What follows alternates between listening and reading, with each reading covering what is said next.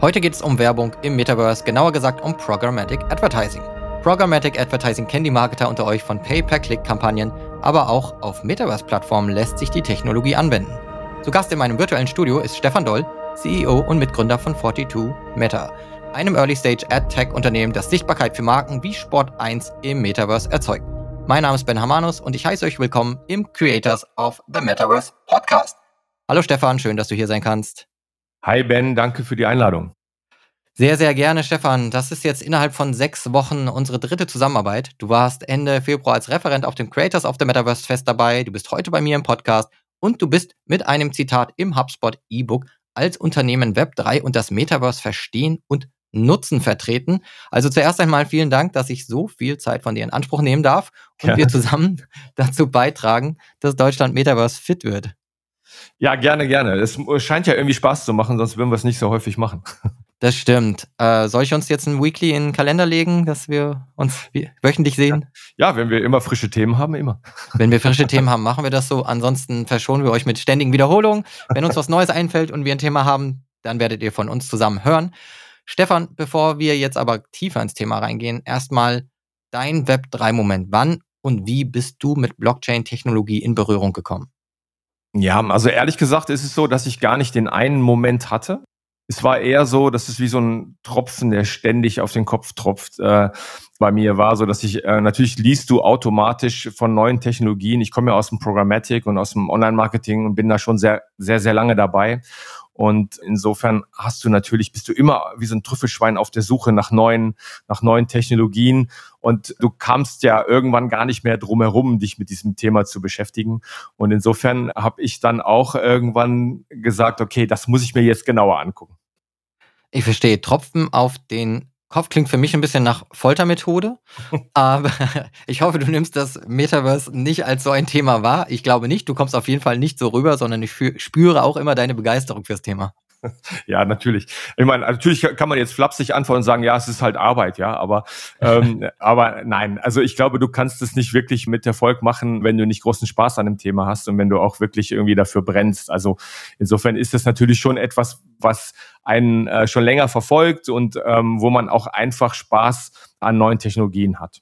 Sehr schön. Und man darf ja auch Spaß an der Arbeit haben und wenn man sich so ein bisschen aussuchen kann, wie du, dann ist es doch schön, dass man Programmatic Advertising ins Metaverse bringt und ein bisschen Pionier sein kann. Genau so ist es.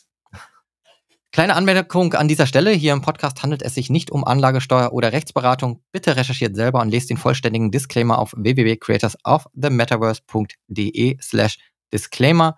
Dort findet ihr auch eine Auflistung von Projekten, in die ich investiert habe und über die ich hier im Podcast spreche oder gesprochen habe. Stefan, dann lass uns jetzt ins Metaverse eintauchen. Was ist für ein Unternehmen eigentlich die simpelste Form, um Werbung im Metaverse zu machen? Naja, die simpelste Form ist das, was wir auch eigentlich aus der, aus der realen Welt kennen. Man hängt irgendwo ein Bild auf, ja. Also du kannst halt hingehen und hardcoded irgendwo eine Werbung platzieren, ähm, sofern du eine Parzelle hast oder einen Platz hast, wo das möglich ist. Und das ähm, geht zum Beispiel mit einem Bild oder geht auch mit einem Video. Dann hat man eine einfache Parzelle und man stellt dort ein, eine Art Banner auf. Und jeder, der vorbeiläuft mit seinem Avatar, würde das dann sehen. Das ist äh, allerdings dann so, dass jeder tatsächlich, der da vorbeiläuft, das Gleiche sieht. Mhm. Also es ist, das ist eigentlich so die einfachste Form, die man machen kann. Und dann, damit hat es auch angefangen. Also wenn ich draußen ein Plakat aufhänge, dann ist auch klar, es ist keine personalisierte Werbung. So ist es. Hängen dort ein Plakat hin und jeder, der dort vorbeiläuft, vorbeifährt, sieht einfach die gleiche Werbung, ob mich jetzt Katzenfutter interessiert oder nicht. Genau. Ich bin eine Katzenfutter-Werbung aus. Genau, wir kennen das alle aus der U-Bahn. Also da stehen dann irgendwie ganz viele Leute vor und müssen sich Katzenfutter angucken. so ob sie eine Katze haben oder nicht. Und vielleicht interessiert es auch einen von 100. Ja. Jetzt gibt es auch noch andere Formen, wie man das vielleicht ein bisschen gezielter macht. Und du kennst dich mit den verschiedenen Möglichkeiten im Metaverse aus. Also weg von der genau. ganz klassischen Art und Weise, einfach einen Banner hinzuhängen, kann man im Metaverse eben das ein bisschen besser steuern? Und was sind denn so die Dinge, die du mit deinen Kunden im Metaverse machst? Nenn mal vielleicht ein paar Beispiele. Also wir haben auf der einen Seite sehr, sehr erfolgreich sogenannte Events ins Metaverse gebracht mit unseren Kunden. Das heißt, das ist eigentlich eine, ein klassisches Event, was man auch wiederum aus der, aus der realen Welt sieht, was wir einfach ins Metaverse verlagern oder auch verlängern. Das bedeutet, du hast in irgendeiner Form so eine Art Messestand oder du hast einen Shop oder du hast eine Veranstaltung, die du gerne im Metaverse machen willst. Und dann gehen wir hin und realisieren das halt. Das heißt, wir machen die gesamte Programmierung von der Parzelle, bauen da den Stand auf oder bauen eine Halle auf, sorgen dafür, dass da Leute hinkommen, sorgen für Spielspaß und Spannung, sage ich mal, auf diesem mhm. Event. Und das ist natürlich schon ganz ähnlich und auch vergleichbar mit dem, was wir aus der realen Welt kennen, nur dass es eben einfach digital ist. Aber Leute aus der gesamten Welt können halt, die eben Zugang zu diesem, zu dieser Plattform haben, können halt daran teilhaben. Das ist das, das Aufregende eigentlich, weil du hast natürlich schon auch irgendwie mit mehr mit einem internationalen Publikum zu tun. Und ja, also das ist, äh, ist tatsächlich so, dass du da natürlich dann auch noch Möglichkeiten hast, die, sagen wir mal, die Möglichkeiten der realen Welt übersteigen. Ne? Also du kannst natürlich da auch, ich sag jetzt mal flapsig, wirklich dich kreativ auslassen und rumspinnen, äh, wenn du möchtest, oder halt auch äh, extrem seriöse, ähm, tolle Sachen machen. Es kommt darauf an, wie sehr deine Fantasie mit dir durchgeht oder eben nicht. Ne? Es kommt darauf an, was du machen willst. Wir haben also Sportevents gemacht. Wir haben zum Beispiel für die Bundeswehr ähm, eine spannende Sache gemacht. Das war eher ein Recruiting-Thema wo sie einfach für ihr Wachbataillon äh, Leute gesucht haben. Und uns war allen klar, dass die Bundeswehr natürlich ein, ein, Kunde ist, der auf deutsche Kunden gehen muss. Ja, da fragt man sich natürlich dann schon, hey, warum machen die äh, so ein Thema, was super international ist? Aber was uns total gefreut hat und was wir extrem wichtig fanden, war, sie haben sofort verstanden, wir müssen dieses Thema kapieren, wir müssen dieses Thema einfach besetzen und uns auch für uns verstehen, weil selbst wenn es vielleicht heute noch weniger deutsche und mehr internationale Kunden sind, wird aber die Anzahl der deutschen Kunden natürlich auf Dauer extrem steigen. Und dann wollen sie gerne wissen, wie die Mechanismen da funktioniert. Insofern fanden wir das schon sehr smart, dass sie schon so früh reingegangen sind. Ich hatte gerade einen äh, lustigen Gedanken, weil du gesagt hast, wir haben einen Stand im Metaverse aufgebaut und ich hatte den witzigen Gedanken, dass du dann mit dem Avatar da stehst und wirklich baust und dann auch in Echtzeit den dann baust, wie im realen Leben. Das war aber nur so ein kleiner Spaßgedanke, den ich hatte, ob du dir diese Mühe machst und dieses Erlebnis dir selber schaffst oder ob du es ein bisschen smarter als im echten Leben machst. Nun, das, das kannst du natürlich als Event auch wiederum machen, aber nee, also natürlich programmieren wir das und setzen das dann tatsächlich digital sofort alles um. Okay, so viel Realismus bringen wir dann nicht ins Metaverse. Das, was wir uns an Arbeit sparen können, machen wir auch. Genau. Und die andere Frage war von meiner Seite, wenn ihr zum Beispiel sowas für die Bundeswehr mhm. umsetzt, weil du gesagt hast, es gibt ein sehr internationales Publikum eigentlich eher jetzt noch, ja. dann benutzt ihr eine bestehende Plattform. Genau, wir wo es schon eine Userbase gibt. Ja, genau. Wir, wir arbeiten momentan relativ viel auf Decentraland, weil Decentraland einfach für uns alle Möglichkeiten bietet oder auch für die Kunden alle Möglichkeiten bietet. Es hat genug Leute, die da sind, die sich ständig da tummeln. Es hat einen relativ einfachen Zugang. Es ist Blockchain-basiert, was für uns extrem wichtig ist, so dass man eigentlich alle positiven Eigenschaften, die man benötigt, dort findet. Das ist der Grund, wieso wir aktuell eher auf Decentraland gehen. Und was genau konnten die Personen, die jetzt in Kontakt mit der Bundeswehr getreten sind, im Metaverse dort erleben? Also das war jetzt eine Sache, wo man sich informieren konnte über den Job, den die Bundeswehr da anbietet. Also äh, da gab es Videos und Infomaterial, die man sich ansehen konnte. Und zugleich haben wir dann noch ein NFT von der Bundeswehr dort ausgestellt, was man dann sich abholen konnte. Das heißt, es gab ein kostenloses T-Shirt für den Avatar. Mhm. Und die Leute, die halt da waren, konnten sich neben, neben der Information eben auch so ein NFT abholen. Okay, das kostenlose T-Shirt, ist das ein NFT? Das war kein NFT? Doch. Das war ein NFT? Ja. Genau. Genau. Und dann gab's, oh genau, das konnten, konnte dann praktisch jeder, der da mit der Bundeswehr in Kontakt getreten ist, einfach schon genau. mitnehmen als Goodie. Genau.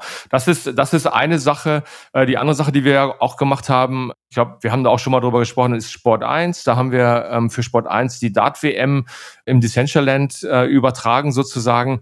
Das war auch ein, ein Riesen-Event. Wir haben eine Halle gebaut, wo du dich wirklich über jeden einzelnen Mitspieler dort bei der Dart-WM informieren konntest. Es gab haufenweise Informationen, es gab kleine Spiele, du konntest selber Dart spielen, da gab es also auch Wettbewerbe, wo die Avatare gegeneinander antreten konnten und eben auch was gewinnen konnten. Also es ist so ein bisschen das, was ich vorher gesagt habe.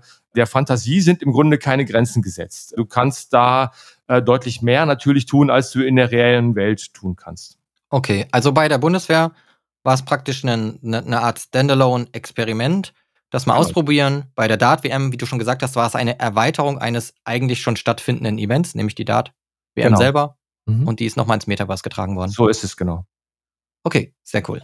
Wie funktioniert jetzt aber eigentlich, was wir anfangs ja schon angesprochen hatten, Programmatic Advertising im Metaverse? Ja, Programmatic ist ähm, ja ein Thema, was wir alle schon äh, aus der Web 2.0 Welt schon sehr lange kennen.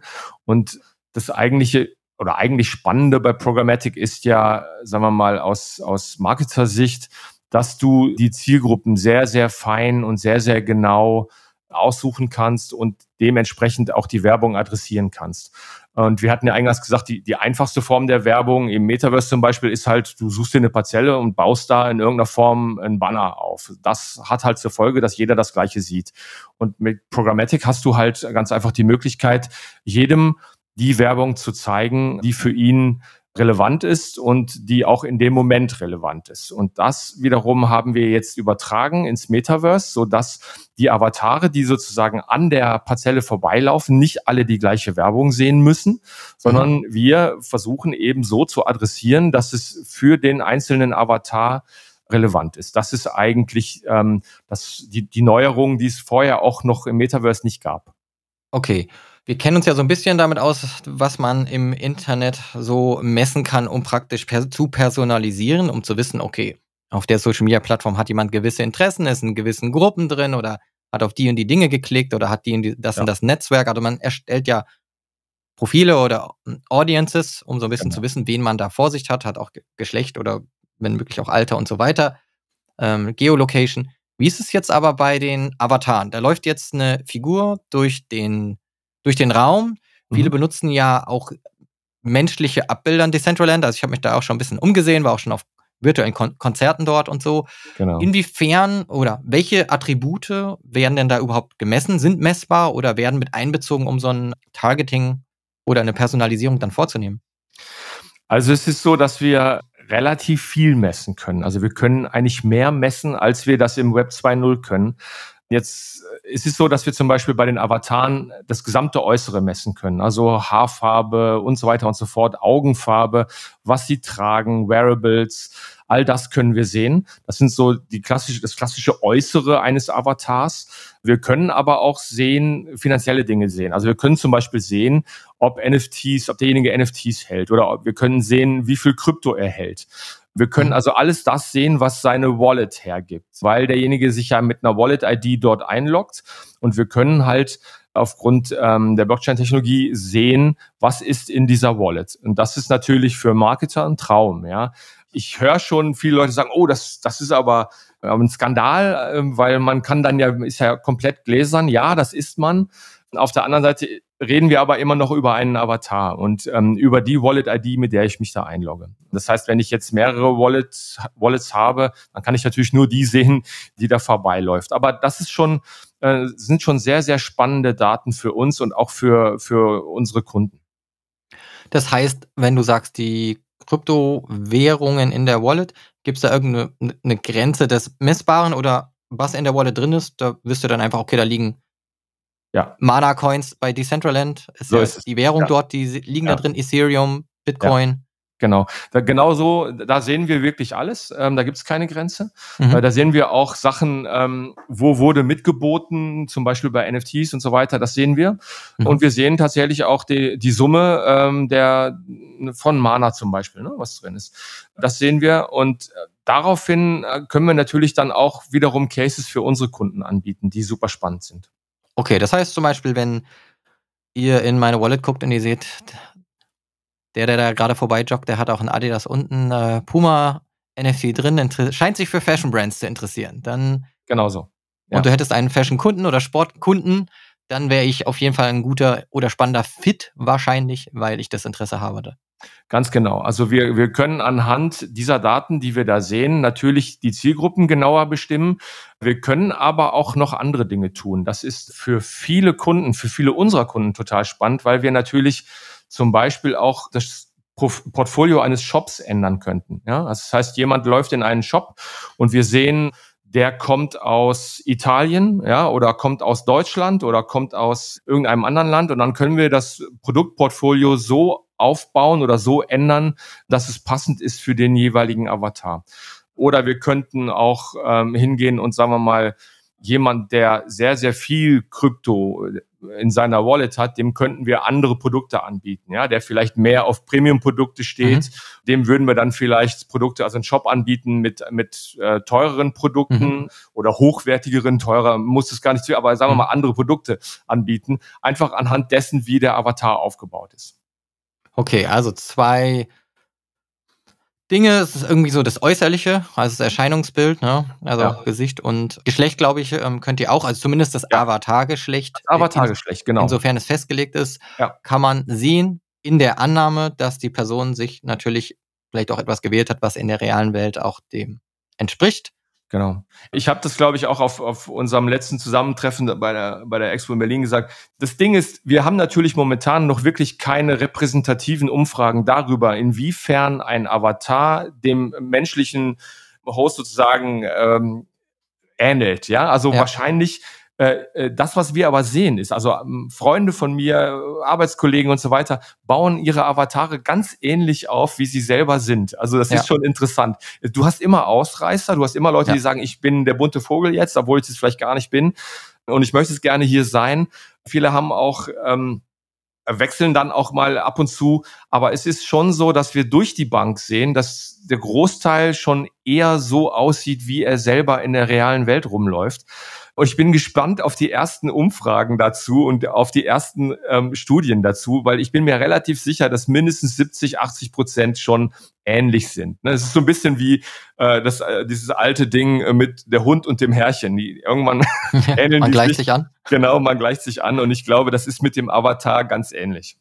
Also ich habe immer versucht, ähm, sehr nah die Figur so zu gestalten, dass sie mir entspricht. Also auch schon lange vor, vor Metaverse-Themen, also auch schon lange, vor, also bei Videospielthemen oder sonst was. Ne? Also wenn man so ein bisschen sich eine Figur erstellen konnte, dann wollte ich die immer recht ähnlich ja. auch gestalten. Es gibt auch Leute, die natürlich ganz, also so World of Warcraft-Spieler, die irgendwie in eine ja. ganz andere Richtung gehen. Die wollen dann irgendwie ein Ork sein oder so. Die sind, sind genau. da ist sehr, fan, äh, sehr viel mit Fantasie.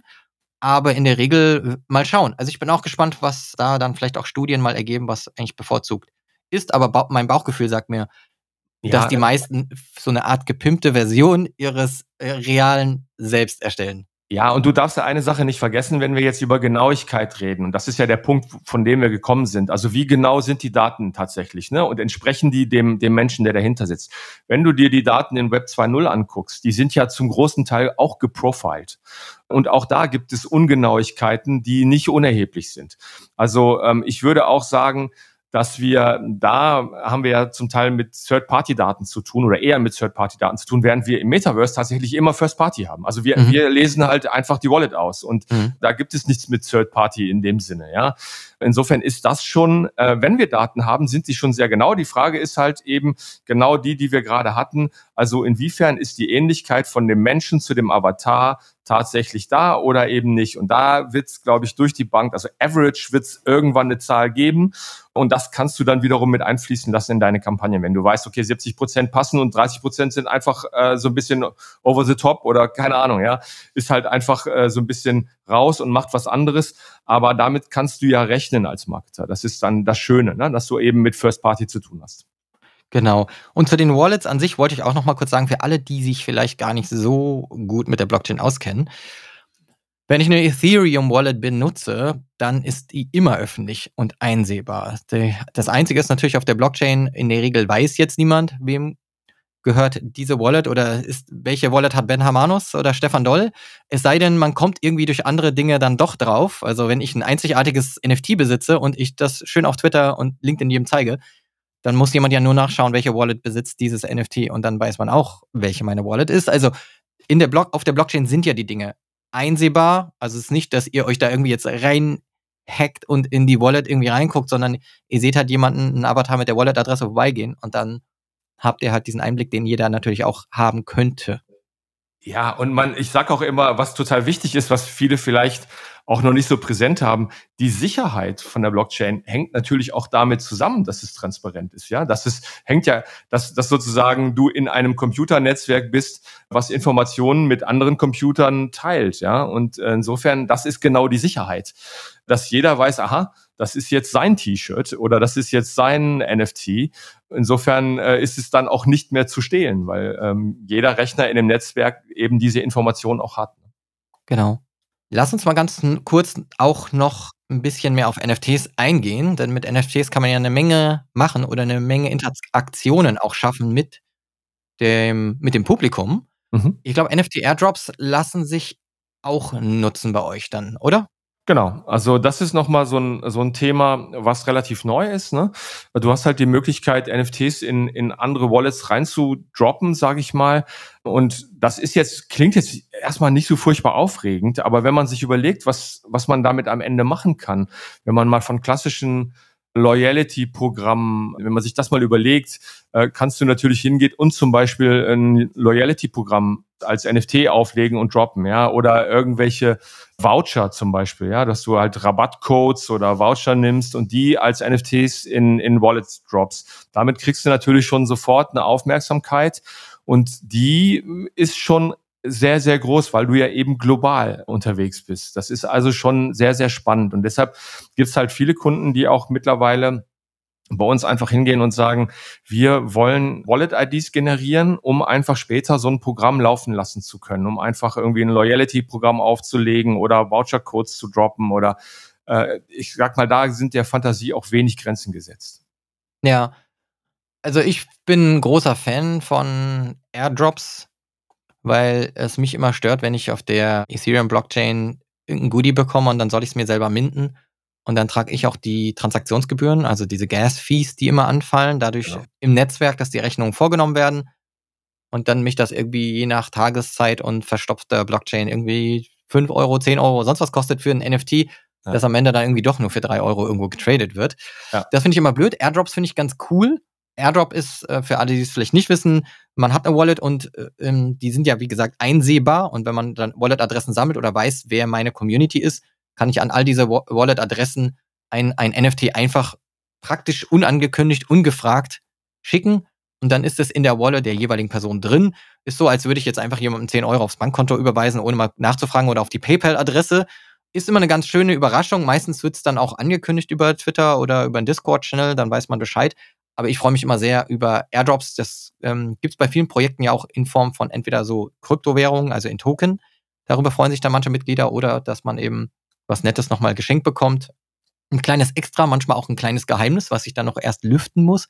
Finde ich auch manchmal ja. ganz cool, machen auch große Brands öfter mal. Aber ja, wenn man dann diese Wallets erstmal gesammelt hat, also man dann, äh, vielleicht kannst du mir da vielleicht nochmal ganz kurz einen Einblick geben. Wenn ihr so ein Projekt mit einem Kunden machen würdet, das heißt, sagen wir mal, ich hätte jetzt einen Stand auf der in Decentraland. Den mhm. habe ich mit euch veranstaltet. Mhm. Und da sind jetzt gewisse Avatare vorbeigelaufen. Nehme ich dann praktisch die Interaktion mit diesen Avataren auf oder wie sammle ich denn überhaupt die, die Informationen, dass diese 500 Avatare da waren und jetzt zu meinem Publikum zukünftig zählen?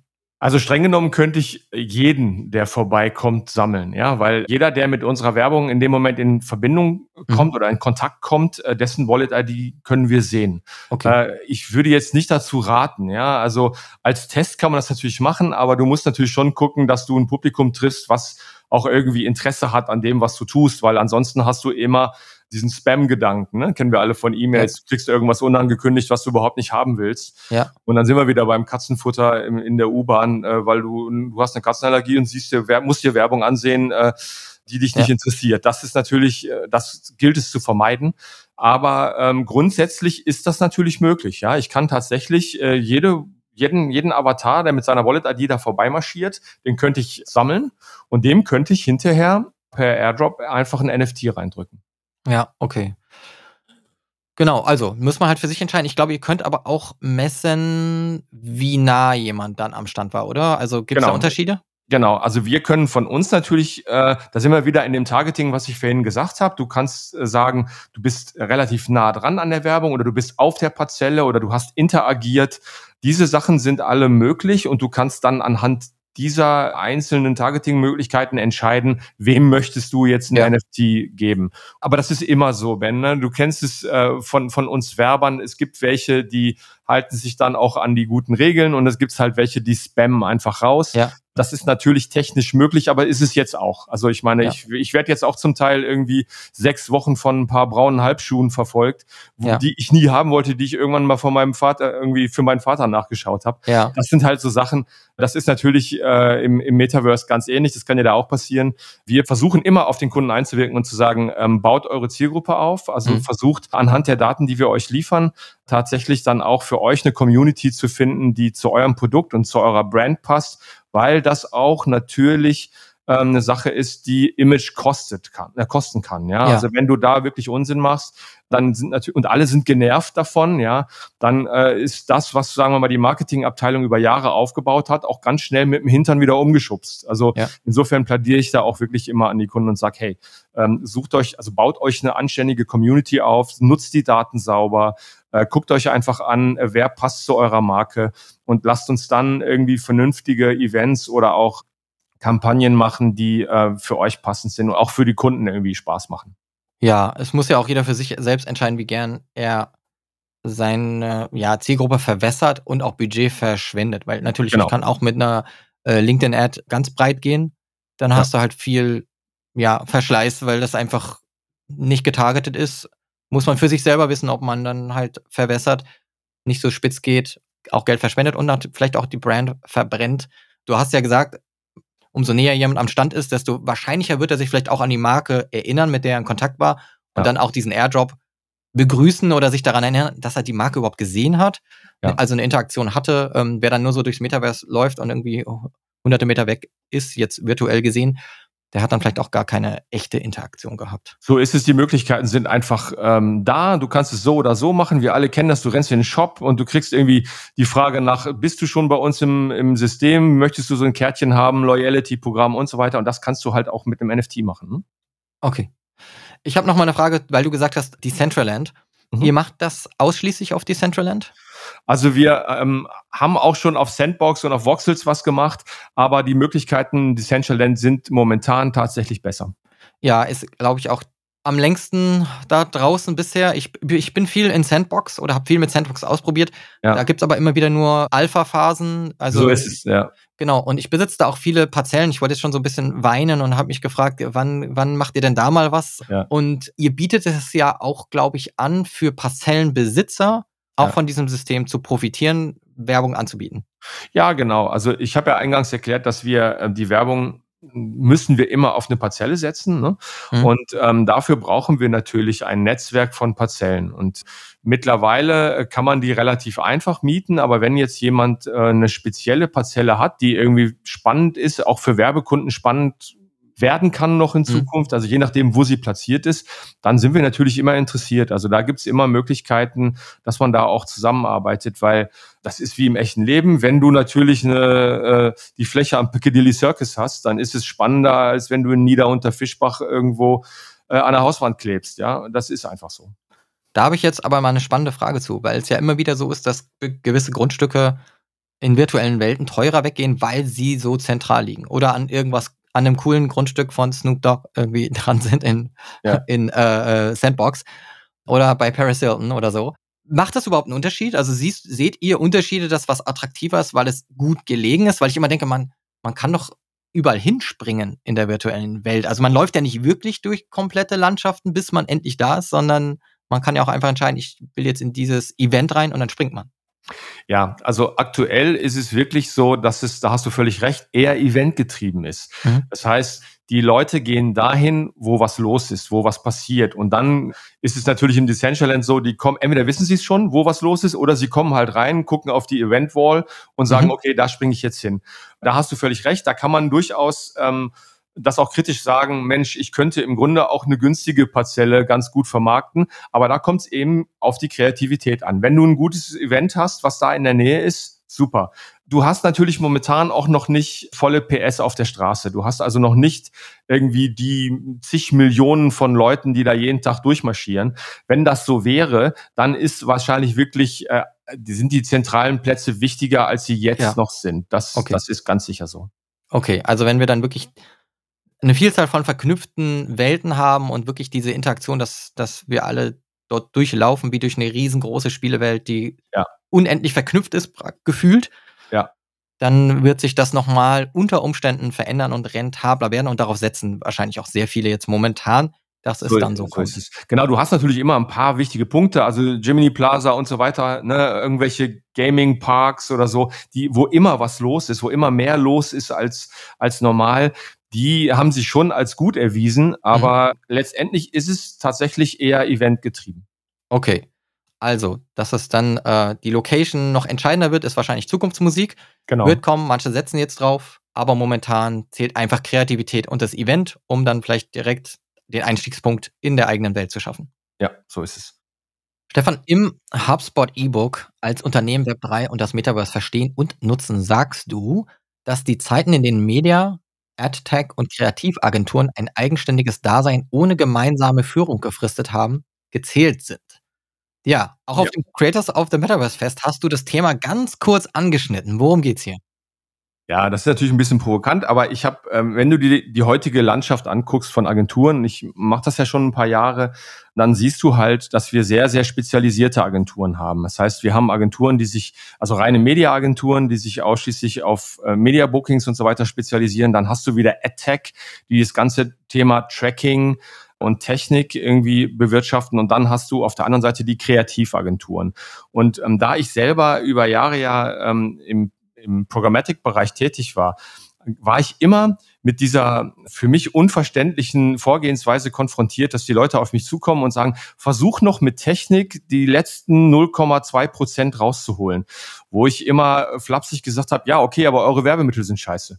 Und mhm. wenn das so ist, dann äh, kann ich tun, was ich will. Ich kann mit, mit äh, Technik natürlich ein paar 0, Prozent herausholen. Aber wenn ihr einfach die Werbemittel besser macht, dann habe ich sofort in, in mindestens einen, vielleicht zweistelligen Up Uplift beim Response. Ja, also insofern ist es tatsächlich so, dass das oft den größeren Impact hat. Und jetzt sehen wir im Metaverse hast du halt viel, viel mehr Möglichkeiten. Du hast halt die Möglichkeiten deiner, deiner Kreativität freien Lauf zu lassen. Und das führt dazu, dass du es auch tun musst, weil die Leute das irgendwann erwarten. Du kannst einfach nicht mehr hingehen und einfach nur äh, ein, ein, ein Banner, also ein Bild hinsetzen, dann da wird jeder dran vorbeilaufen. Also du musst schon etwas bieten, was dazu führt, dass die Kreativität wieder und damit auch die Kreativagenturen aus meiner Sicht einen höheren Stellenwert bekommen werden. Und die müssen zusammenarbeiten mit der Technik und natürlich den Mediaagenturen. Das heißt, dieses Thema wird verschmilzen. Ja, es, es, die werden mehr zusammenarbeiten müssen,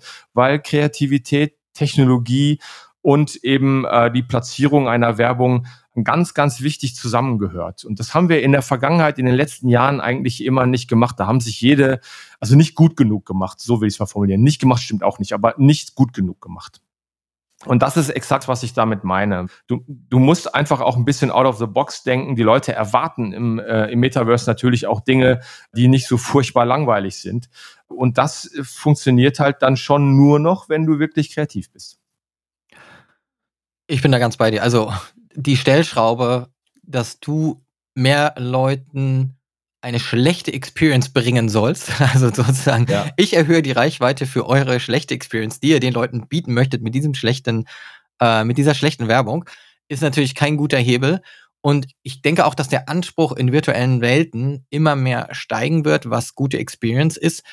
Weil letzten Endes haben wir es ja schon seit mehreren Dekaden, dass wir wirklich so unheimlich gute virtuelle Welten kennen aus Videospielen von der Xbox, von der PlayStation, vom PC, also wo wir wirklich Hollywood-reife Inszenierungen haben. Ja. Und da wird es irgendwann nicht mehr lang, dass Metaverse-Plattformen eben eigentlich Erlebnisse bieten, die gefühlt aus den 2000er Jahren irgendwie stammen, sondern da muss man wirklich richtig kreativ, richtig gut produzieren. Ich fand einige Sachen auch des, bei Sandbox ganz gut, wo es mir Spaß gemacht hat, zum Beispiel zu Forbes reinzugehen und die hatten dann auch so ein Erlebnis, wo man so ein bisschen was lernen konnte über die Geschichte von Forbes und interagieren konnte mhm. und dann am Ende auch so ein kleines Abzeichen bekommen hat in the Sandbox. Also wo man so spielerisch auch so, ja, Education mit einbringt und etwas über die Geschichte erzählt.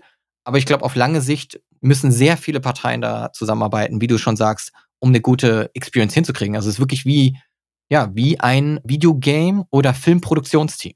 Ja, genau. Ich glaube sogar, dass da noch eine vierte Partei mitspielen wird, das ist Usability, weil die Sachen werden komplexer. Du hast es schon gesagt, äh, wir haben Videospiele, ähm, die wahnsinnig reell scheinen und die wahnsinnig komplex sind. Und da dürfen natürlich auch die Leute nicht irgendwie überfordern. Das heißt, du musst schon irgendwie versuchen, tolle, kreative Events zu machen, die nicht irgendwie die Leute so beschäftigen, dass sie sich dann zwei Wochen erstmal einlesen müssen. Ja, also das muss mhm. schon irgendwie so sein, dass es dann auch noch vernünftig handelbar ist und Spaß macht einfach und wo du dann als User was mitnehmen kannst, ohne dich stundenlang mit etwas beschäftigen zu müssen, weil die Zeit hat auch keiner mehr. Das heißt also kreativ, vernünftige Technologie und eine, eine gute Platzierung sind natürlich, sagen wir mal, die, die Basis. Und dann brauchst du auch noch eine Usability, die Spaß macht, die dich nicht irgendwie nervt, weil du denkst, oh, ich verstehe gar nicht, wie ich das Ding hier steuern muss oder so. Ja, auf jeden Fall. Ansonsten sind die Eintrittsbarrieren wahrscheinlich zu, zu groß, viele abgeschreckt. Nicht jeder will irgendwie Profi-Gamer werden, ja, genau. um durch eine virtuelle Welt wandern zu können. Genau, wird es auch geben. Ne? Es wird auch Nischen geben und für die Leute ist es auch völlig okay, sowas zu machen, aber das, das wird sich alles herauskristallisieren. Insofern ist das äh, schon etwas, was äh, in Zukunft irgendwie ganz spannend wird. Stefan, das war eine große Reise. Ich danke dir auf jeden Fall für den heutigen Austausch. Vernetzt man sich mit dir am besten auf LinkedIn? Hau ich da den Link in die Show Notes? Ja, gerne. Macht es gerne. Ich freue mich. Super. Und dann gibt es auch noch einen Link zu dem HubSpot Web 3 E-Book und natürlich zu Stefans Vortrag vom Creators of the Metaverse Fest. Auch das haue ich in die Show Notes. Danke für den Metaverse Advertising Deep Dive, Stefan. danke dir, Ben. Danke dir. Sehr schön. Vernetzt euch mit Stefan Doll von 42 Meta auch gerne mit mir und abonniert den Podcast, denn nur gemeinsam gestalten wir die Zukunft als Creators of the Metaverse.